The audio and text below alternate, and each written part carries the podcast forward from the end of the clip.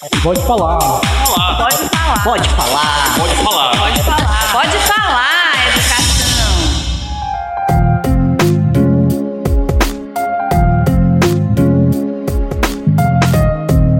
Olá a todos que nos ouvem. Eu sou o Rogério Bier e começa agora mais um episódio do Pode Falar Educação, o podcast oficial da Secretaria da Educação do Ceará. E o episódio de hoje tem como gancho o lançamento da edição do mês de março da revista Docentes, que é a 21ª edição, o, o número 21, e o primeiro publicado em 2023. E a revista Docentes é um periódico publicado aqui pela SEDUC por meio do Centro de Documentação e Informações Educacionais, o CDIE. E é por isso que comigo hoje, aqui para mediar, eu recebo a Tamara Gonçalves, lá do CDIE, para ajudar nessa conversa que vai ser super fluida. Então, Tamara, seja muito bem-vinda. Se apresente aí para os nossos ouvintes. Oi, gente, tudo bem com vocês? Tudo bem a todos? Eu me chamo Tamara Gonçalves, eu faço parte da edição da Docente, né? A gente está como uma das editoras da Docente. Tem uma alegria muito grande estar vendo aqui dois autores maravilhosos, né? Diante também da nossa publicação agora do, de, do ano de 2023. É uma alegria estar com vocês. Maravilha, Tamara. Muito bem-vinda, viu? É um prazer ter, te ter aqui comigo, mediando o Pode Falar Educação. E lembrando que a gente já teve uma, um episódio aqui do nosso podcast que falou sobre os periódicos da SEDUC, é, sobre o Ceará a Ceará Científica e a Docentes. Foi episódio 7, lá com Rosenda Amorim e o Elones Brandão. Então corre lá pra escutar, porque tá muito bom. E hoje a gente vai falar da Docentes, mas mais espe- especificamente sobre a edição de março, com dois autores que estão é, publicados, né, agora, recém-publicados aí na, na, na edição de março. Então, a gente recebe aqui a professora Regina Nascimento Souto, que está com o artigo Pedagogia Histórico-Crítica e Curtas Metragens, Possibilidade de Êxito, com interrogação, né? Então, Tamara, apresenta aí a Regina pra gente. Pronto. Prazer, professora. É uma alegria estar aqui com a senhora. A professora Regina, professora lotada, né, aqui no estado do Ceará, no Centro de Multimeios da Escola Raimundo Nogueira, em Horizonte. Ela é mestra em educação profissional e tecnológica pelo IF, né? E também é especialista em semiótica aplicada à literatura e áreas afins e também é graduada em letras pela UES. É um prazer, professora. Seja bem-vinda. Olá, pessoal. É um prazer estar aqui com vocês, Rogério Bier e a Tamara, também o professor Carlos. Muito obrigada pelo convite que me foi feito. E eu estou aqui representando né, os meus colegas professores. Quero mandar um abraço desde já ao meu diretor, né, o professor Edivando Teixeira de Souza, meus colegas da Escola Raimundo Nogueira, ali em Horizonte. Beijão, pessoal, para vocês. Muito bem, professora Regina. Tá todo mundo escutando. Um grande abraço aí pra galera da Escola Raimundo Nogueira. E a gente também recebe o professor Carlos Antônio de Souza, que está com o artigo As Histórias em Quadrinhos como Fomento para o Incentivo e a Formação Leitora. Tomara, conta aí quem é o professor Carlos pra gente. Oi, professor, tudo bem? Seja bem-vindo. Professor Carlos, ele é professor de língua portuguesa, também de língua inglesa e literatura. Atualmente ele está como coordenador do Centro de Multimeios né, na Escola Antônio Luiz Coelho. Em Maracanaú, ele é professor especialista em ensino de língua portuguesa né, pela UES. Ele também é especialista em língua inglesa pela Faculdade Ateneu. É licenciado também em língua inglesa pela UFC. Então, é uma alegria recebê-lo aqui, tá certo? Boa tarde a todos, é um prazer estar aqui, né, compartilhando assim, nosso conhecimento, né, com vocês, tá? E estamos aqui para compartilhar, né, o que a gente produziu, certo? E ampliar, assim, é, é, melhorar, né, contribuir com a educação, né, com a leitura, com, com esse estímulo, né, à pesquisa. Maravilha, então, simbora conversar.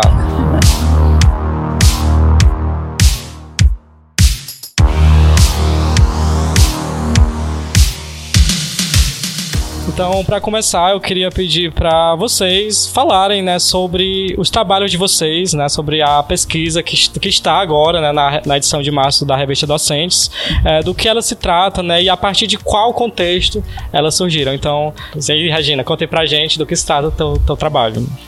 Então, pessoal, é, a questão de se trabalhar com curtas metragens é amparada numa teoria pedagógico-crítica, né? Como foi que surgiu? Em 2019, esse trabalho estava sendo pesquisado, né? E o que nós víamos? Os alunos não poderiam utilizar o celular em sala de aula, porque a não ser que fosse por motivos didático-pedagógicos. mas os alunos não soltavam de forma alguma este aparelho. Então era muita ocorrência para a coordenação, para a diretoria, porque eles não tiravam da mão. Eu pensei, eu tenho que usar esse aparelho a meu favor. Agora, de que forma que eu vou fazer isso? Pronto, filmes. Agora, filmes como? Aí fui estreitando né, aquele meu pensamento. Como é que eu posso fazer? Curtas metragens, alguma coisa bem curtinha e levá-los para a questão da leitura literária. Por quê? Porque nós vemos que os nossos alunos têm chegado ao ensino médio com uma defasagem de leituras de textos clássicos né, e também contemporâneos. Há uma, uma falta, né? Então eu pensei, vou pegar alguns filmes, releituras de obras fílmicas e vou tentar trabalhar com os alunos trazendo para eles essa consciência de questões sociais, problemas sociais para que eles identifiquem. Há problema social nessa, nessa obra fílmica? Pois vamos identificar. E será que há uma solução viável para esse problema? Vamos pensar, né? Então foi a partir de aí que eu pensei, pronto, vou pegar esse celular que hoje está me atrapalhando para vir para o meu lado, também para ajudá-los nessa questão de formar esta consciência crítica.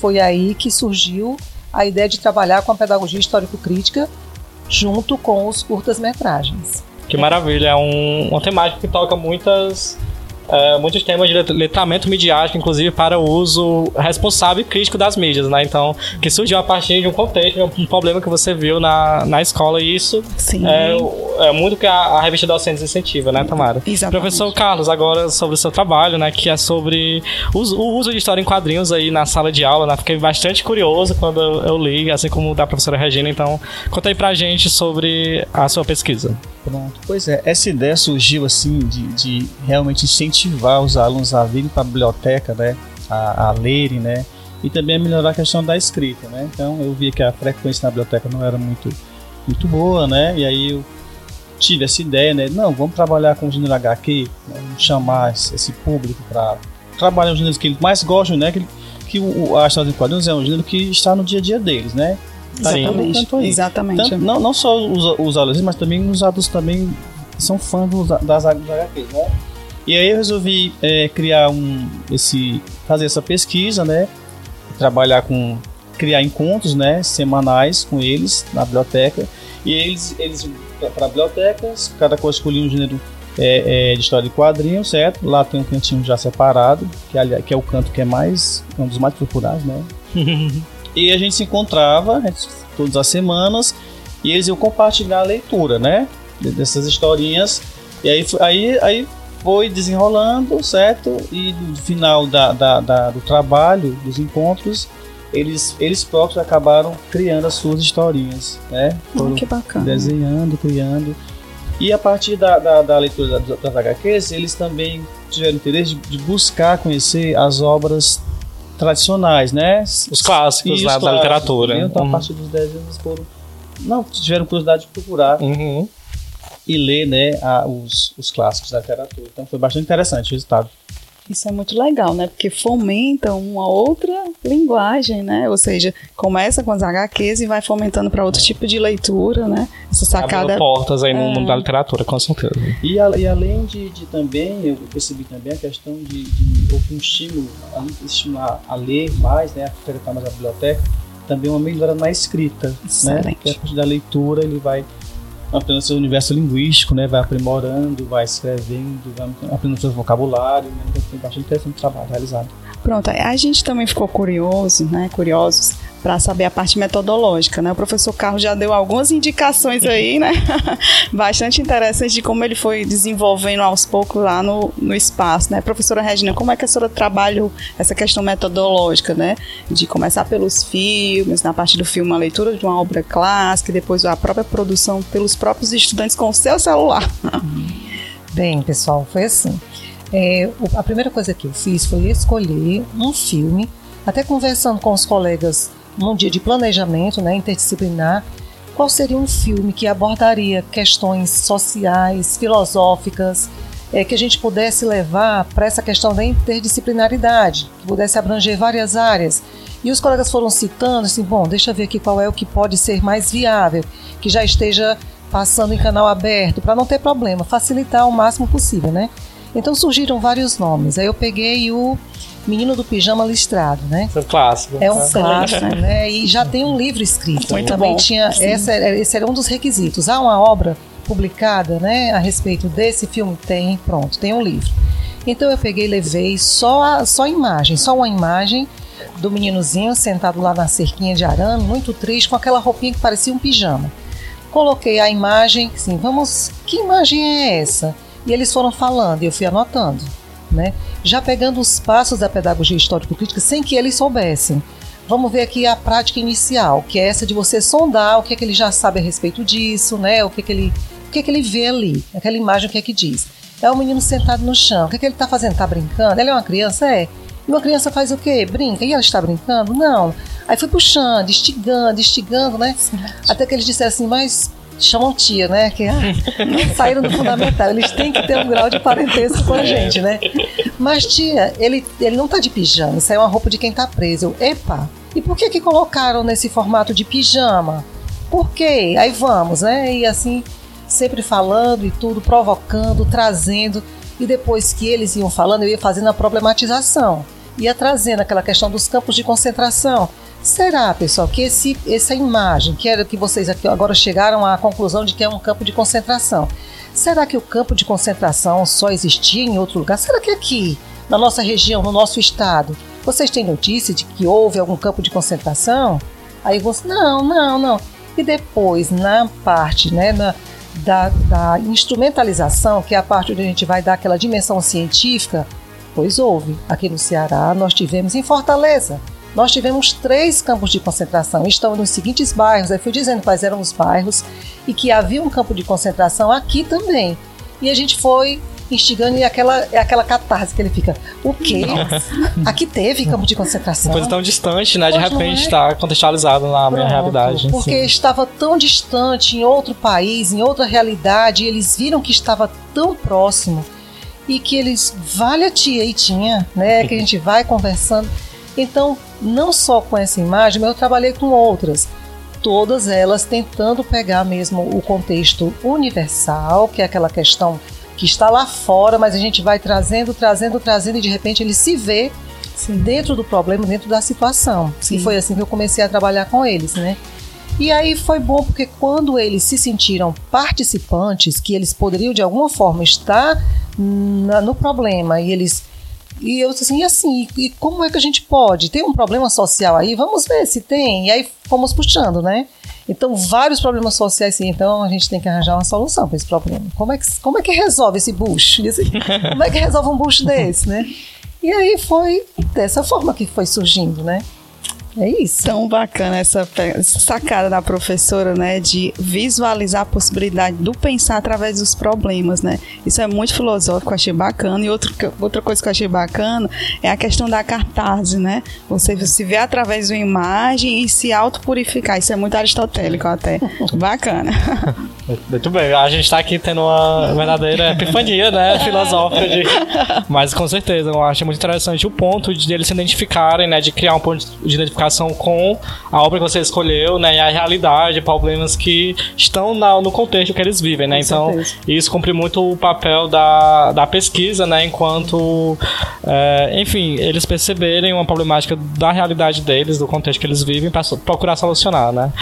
E, professor Caio, você já falou um pouco aí de, do, do impacto, inclusive, do seu projeto. Você tem alguma coisa mais a comentar sobre a metodologia? É, é como eu comentei antes, né? Então a gente se encontrava todas as semanas, né?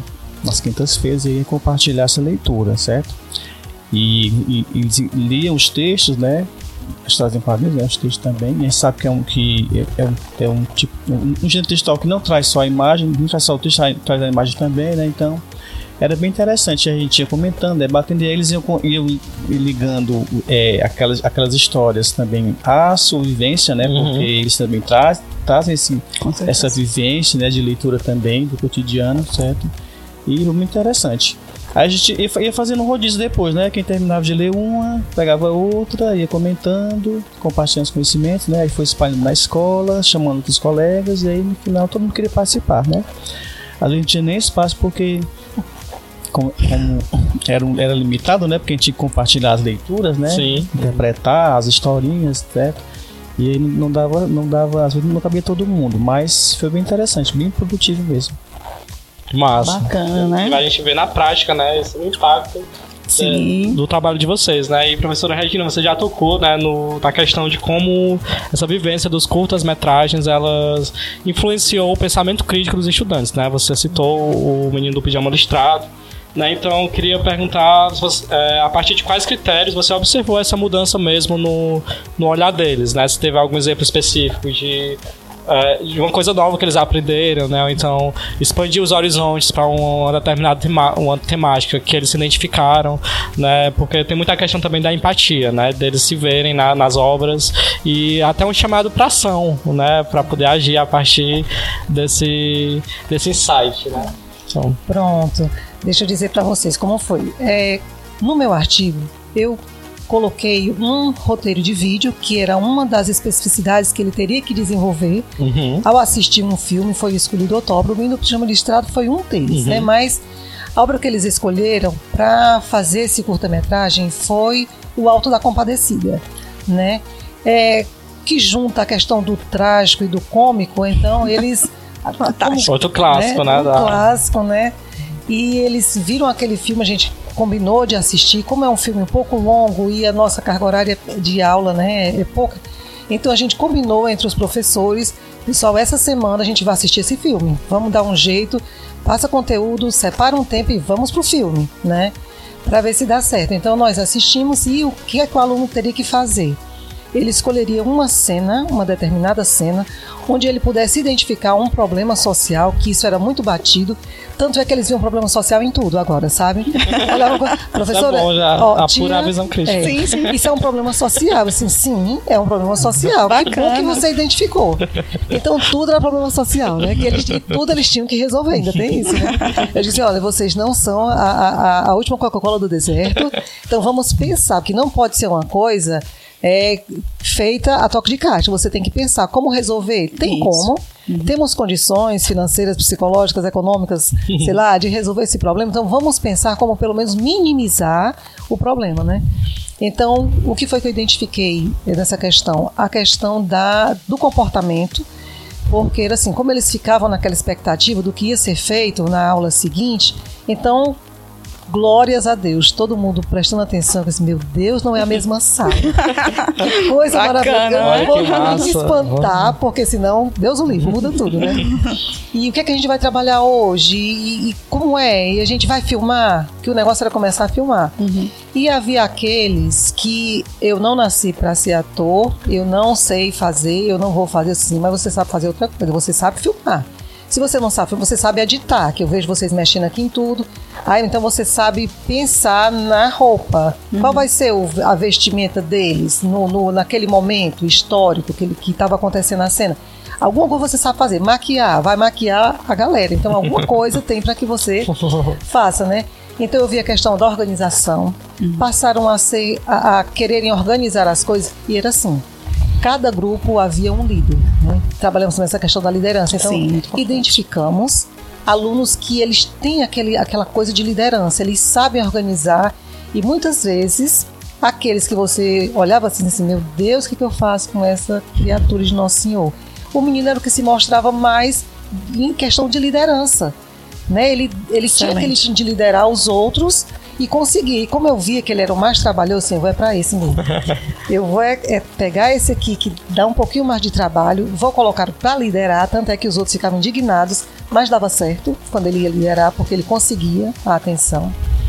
Vi também essa questão de o colega não sabe fazer, antes eles ficavam naquela brincadeira, mas tu não sabe fazer nada e tudo.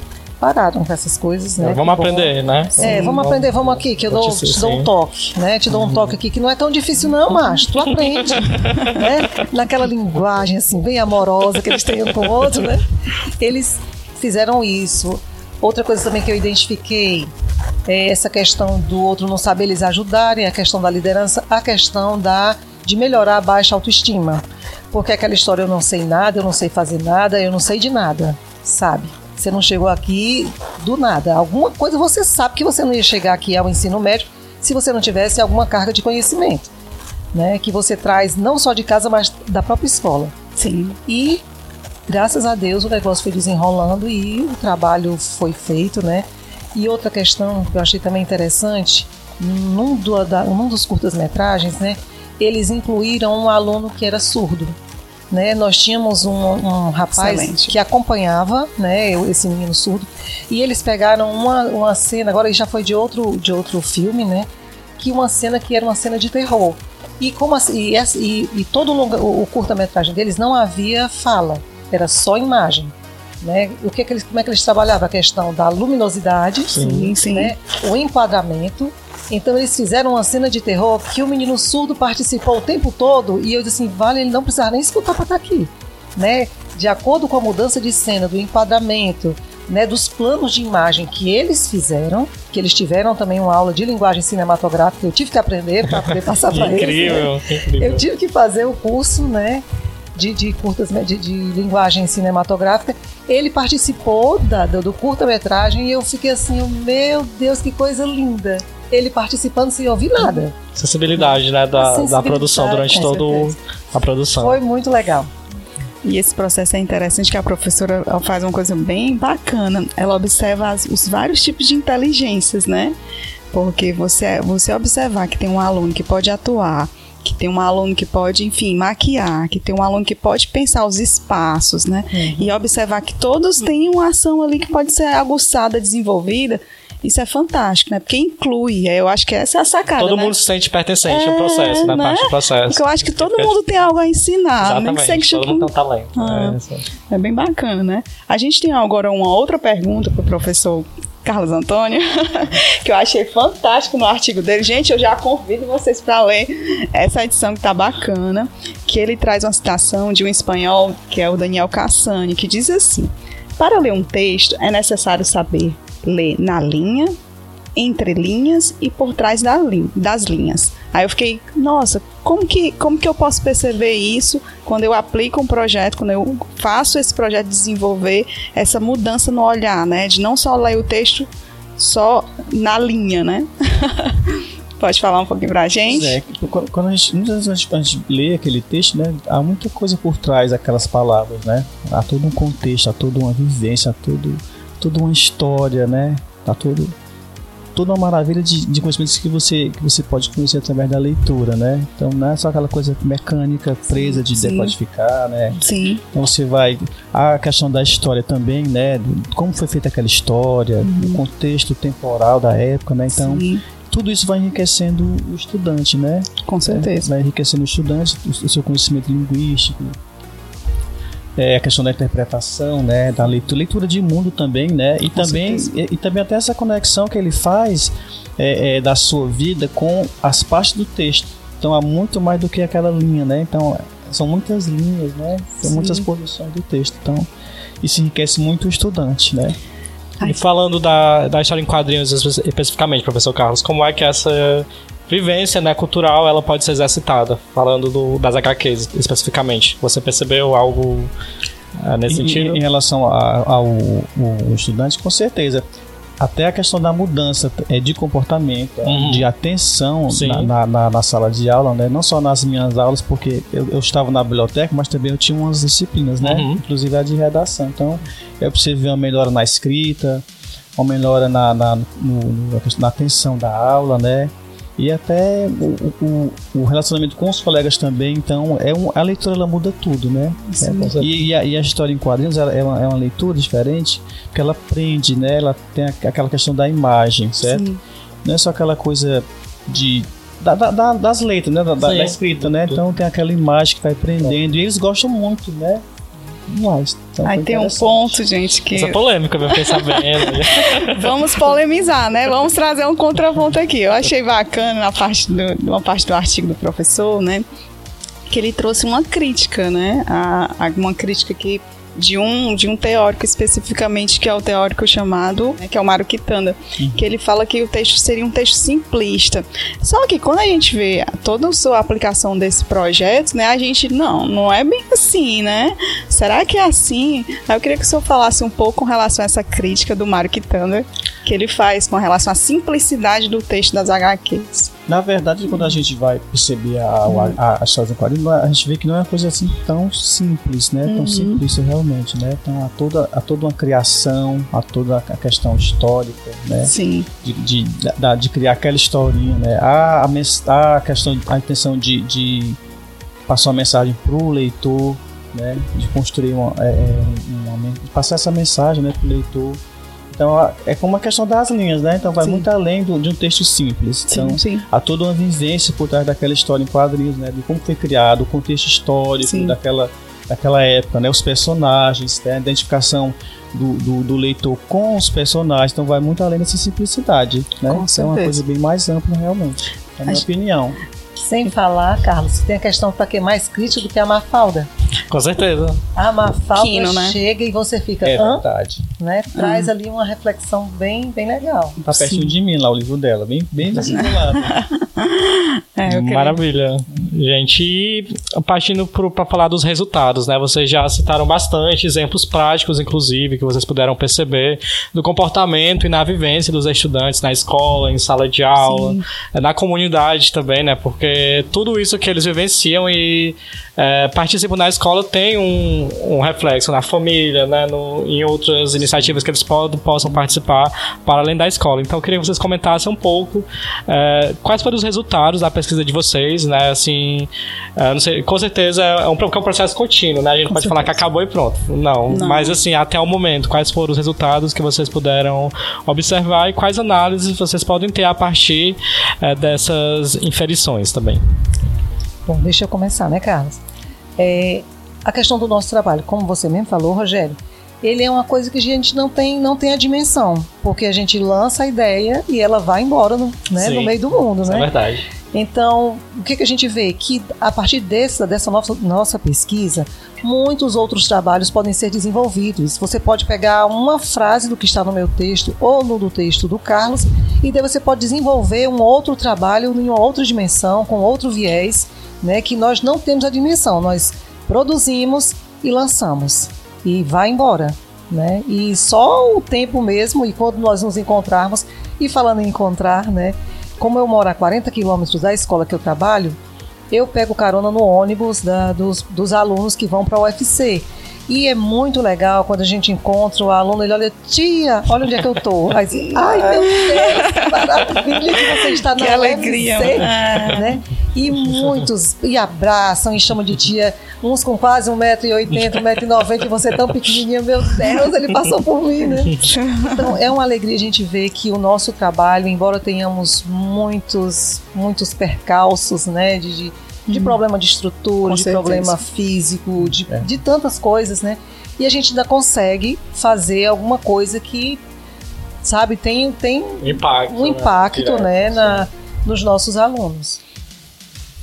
Pois é, então o- eu- o resultado foi um resultado bem, bem significante, entendeu? Tanto em relação à questão da melhora da, da concentração nas aulas, da, da escrita, né? Da postura como estudante, né? Da questão da maturidade. Né? E, te- e também um, interessante que eles puderam também expressar, criar suas historinhas no final, né? Desenhar lá, tinha, tinha, tinha as oficinas, né? Lá, Que ficar lá, massa.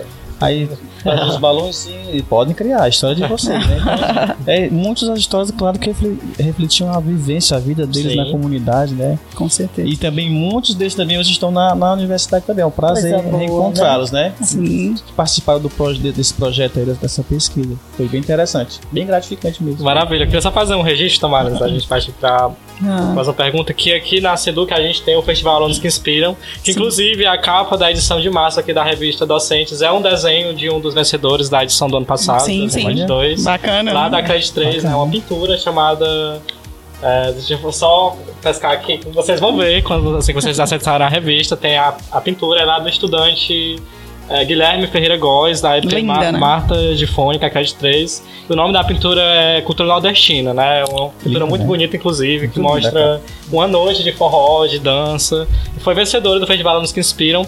E no festival a gente tem várias categorias visuais, artísticas, inclusive curta-metragem e quadrinhos, né? Então, é, uma coisa que a gente percebe é essa acessibilidade dos estudantes para produzirem coisas que estão intrinsecamente ligadas à, reali à realidade deles, problemas sociais. Então, é, quem sabe você fazer esse convite também, né, para as escolas Legal. participarem do festival e tenho certeza que vocês despertaram é, artistas aí, futuros diretores de cinema, futuros quadrinistas. Então, Sim. esse, esse impacto que vai muito além da dimensão que a gente tem no, assim, no dia a dia da escola, né? É, é verdade.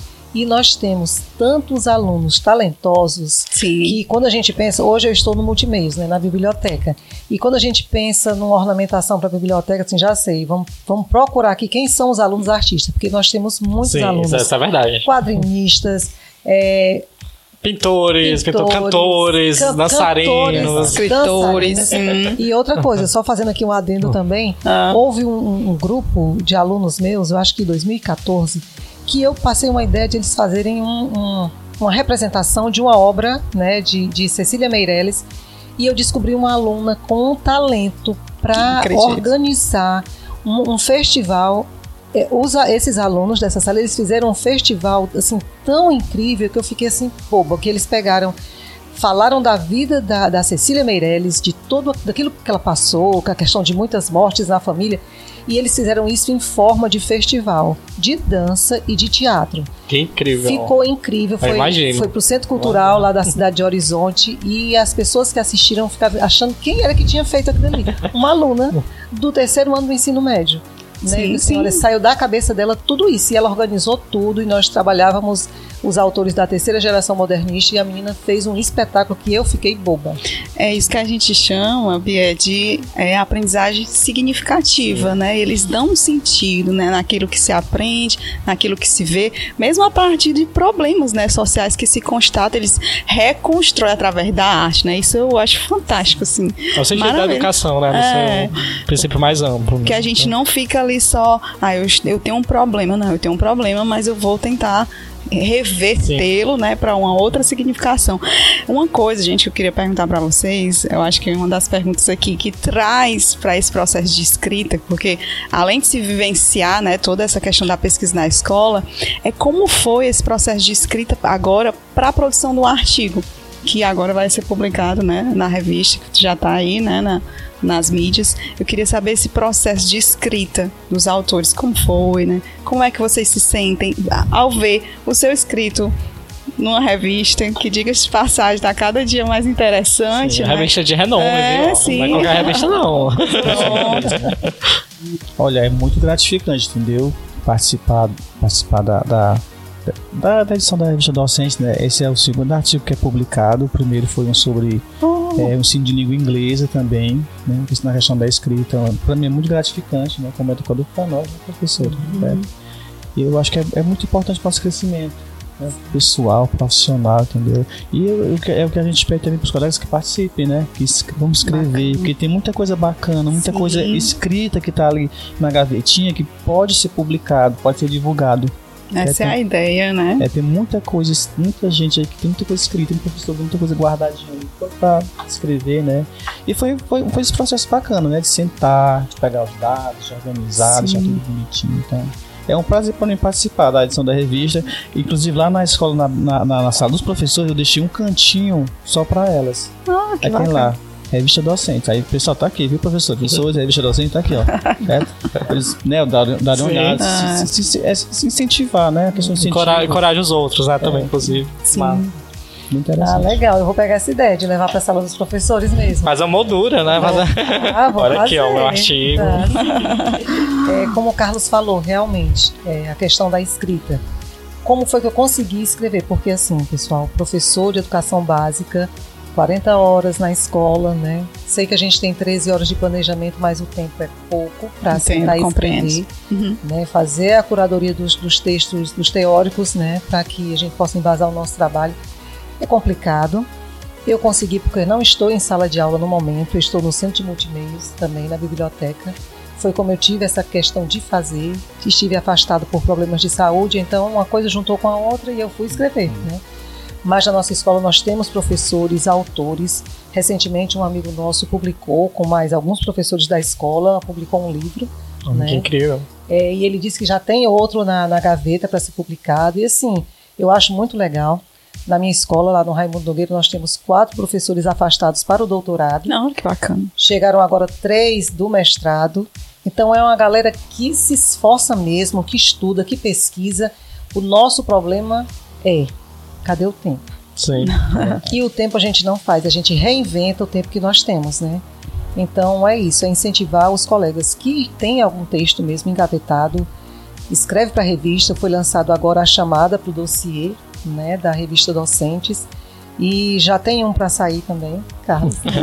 já tem um para sair, tem só que fazer umas organizaçõezinhas, dar uma outra olhada no texto para ver se está bem embasado para poder lançar. E isso é bom que é um incentivo, né? Para os professores continuarem pesquisando, continuarem escrevendo. Isso mesmo. E Tamara, eu fiquei sabendo que a gente tem aqui dois presentes, né, para nossos professores autores. É isso mesmo. Olha. Que É presentes são esses em primeira aí. mão, ó. Exclusividade. A gente tem aqui. Fala aí, Tamara. Pronto. Faz a cerimônia de, Ah, de entrega sim. oficial em primeira mão da revista Docentes do mês de março para a professora Regina. Regina. Recebendo agora em mão o professor. Carlos. Isso. E para quem quiser ler os artigos dos nossos professores, onde é que eles encontram na revista? Tamara? Pronto, vocês podem ir diretamente na página da revista, que se chama né, revistadocente.seduc.ce.gov.br. Lá vocês po- podem encontrar todos os artigos, né, o editorial. Eu convido também vocês visitarem as outras edições, né? Porque essa edição é agora a primeira agora de 2023, mas nós temos outras. Temos os dossiês também lá, né? Inclusive vai sair um dossiê agora no final do mês pessoal da filosofia. Então, assim, eu convido, né, todos a participarem e visitar a página, né? Claro, vocês podem consultar e também, se vocês tiverem algum artigo, podem sub- submeter, né? Que a gente trabalha com relatos de peri- experiência, a gente trabalha com artigos científicos e, enfim, projetos de jogos, resenhas. Então, é um momento, assim, para vocês conhecerem e também submeterem, né, os seus artigos. Com certeza. Na, na revista, né, Tamara, os artigos da professora Regina, né, que trata, que trata dos, dos curtas-metragens, está lá na página 30, né, o terceiro artigo. E do Isso. professor Carlos é o oitavo artigo, lá na página 72. Então, corre pra ler, porque, ó, tá bom demais. E a gente conversou, é, a prova disso é, é esse podcast, né? Sim, sim. Então, gente, pra encerrar, né, a gente já tá aqui no encerrando nossa conversa, poderíamos ficar é, o dia Bem todo falando, porque o trabalho de vocês é realmente muito incrível. É, e eu queria pedir pra vocês é, indicarem filmes, livros, é, páginas, revistas, podem até serem obras de vocês, inclusive, que eu tô vendo aqui a professora Regina tá com todo o catálogo dela de Maravilha. livros publicados. né, pra quem quiser saber mais sobre as temáticas, aprofundar de repente, conhecer mais também sobre a- as pesquisas os trabalhos de vocês. E também convidar aí, né, os professores para e toda a comunidade escolar da, das- do Ceará para ler a revista, para também participar das publicações e deixar também os agradecimentos. Então, com vocês. Ok, pessoal, deixa eu vender o meu peixe. Eu tenho aqui em mãos é, um livro que, que é resultado da minha pesquisa de mestrado, que é intitulado Encena Ação. Proposta de guia para a produção de curtas-metragens como recurso metodológico na educação profissional e tecnológica. Você pode utilizá-lo tanto na educação regular como na educação profissional. Tem também esse produto educacional no livro Plataforma, né, com, é, com acervo progressivo de produtos educacionais e tecnológicos, que é publicado pela Pod Editora, tanto esse como Encenação, são duas obras publicadas por essa editora Pod. Temos também o livro Narrativas de Si, que foi um livro que eu, que eu lancei juntamente com os meus colegas de mestrado, que são as memórias de sujeitos em processos formativos, que também é interessante para aquelas pessoas que gostariam de escrever a respeito de suas perspectivas, seus estudos, né? E o produto educacional, que é resultado dessa pesquisa, que chama-se Guia Pedagógico Produção de Curtas-Metragens em Sala de Aula. Esse material, esse último, você encontra no Educaps, né, na plataforma Educaps, com esse nome que eu falei para vocês, né? E que tem dicas de filmes para que sejam trabalhados, e eu ainda coloco aqui de forma bem didática, né? Filmes para o primeiro ano, filmes para o segundo, filmes para o terceiro. Né? Tristão e Isolda é interessante para trabalhar no primeiro ano, Som do Coração, Coração de Tinta, também que é bem interessante, A Última Legião, isso para o primeiro ano, né? E no livro você encontra várias, vários, é, várias sugestões de filmes para o primeiro, segundo e terceiro ano e também livros. Esses que eu falei para vocês, esses filmes que eu falei para vocês, eles são obras também é, literárias que foram colocadas nessa outra plataforma, que no caso é a plataforma fílmica. Ok? Obrigada pela atenção de vocês. Forte abraço. Maravilha, professora Regina. A gente que agradece, parabéns pelo trabalho e obrigado Sim, por sim. participar aqui do Pode Falar. Professor Carlos, Pronto, eu indico, eu indico, né? Como eu sou, tô ligado às HQs, né? Eu Sim. dó por elas, né? Também indico que vocês façam a leitura desses, desses clássicos, certo? Os professores procurem trabalhar com esses clássicos na sala de aula, né? Que vai incentivar os seus estudantes a procurarem as obras, os clássicos tradicionais, certo? Bem interessante.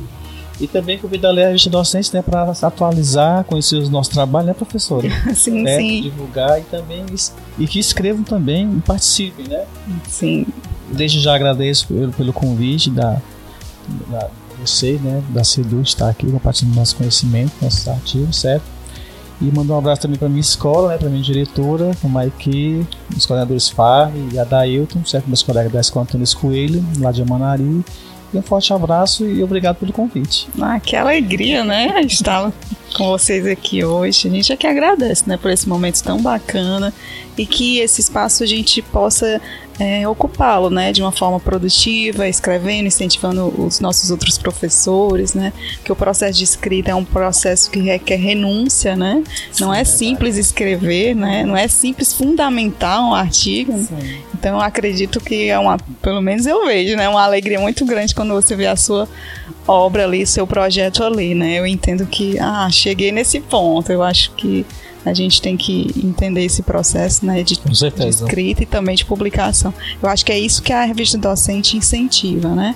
Que o professor também se veja como aquele pesquisador, né? Aquele que escreve, aquele que produz e aquele que fomenta, né, outras pesquisas. É Com certeza. É então, muito obrigado, gente, por terem aceitado o convite, professora Regina, professor Uhum. Carlos, Tamara, né, que estão incrivelmente me ajudou aí na mediação desse episódio. E lembrar vocês de nos acompanharem, né, também nas redes sociais, estamos no Instagram, no Facebook, no YouTube, como Seduc Ceará, Secretaria da Educação do Estado, também no TikTok agora, nossa nova rede. é? E sim, sim, tudo com Olha Seduc Ceará. viu? A gente está explorando aí novas, novas linguagens, novos formatos.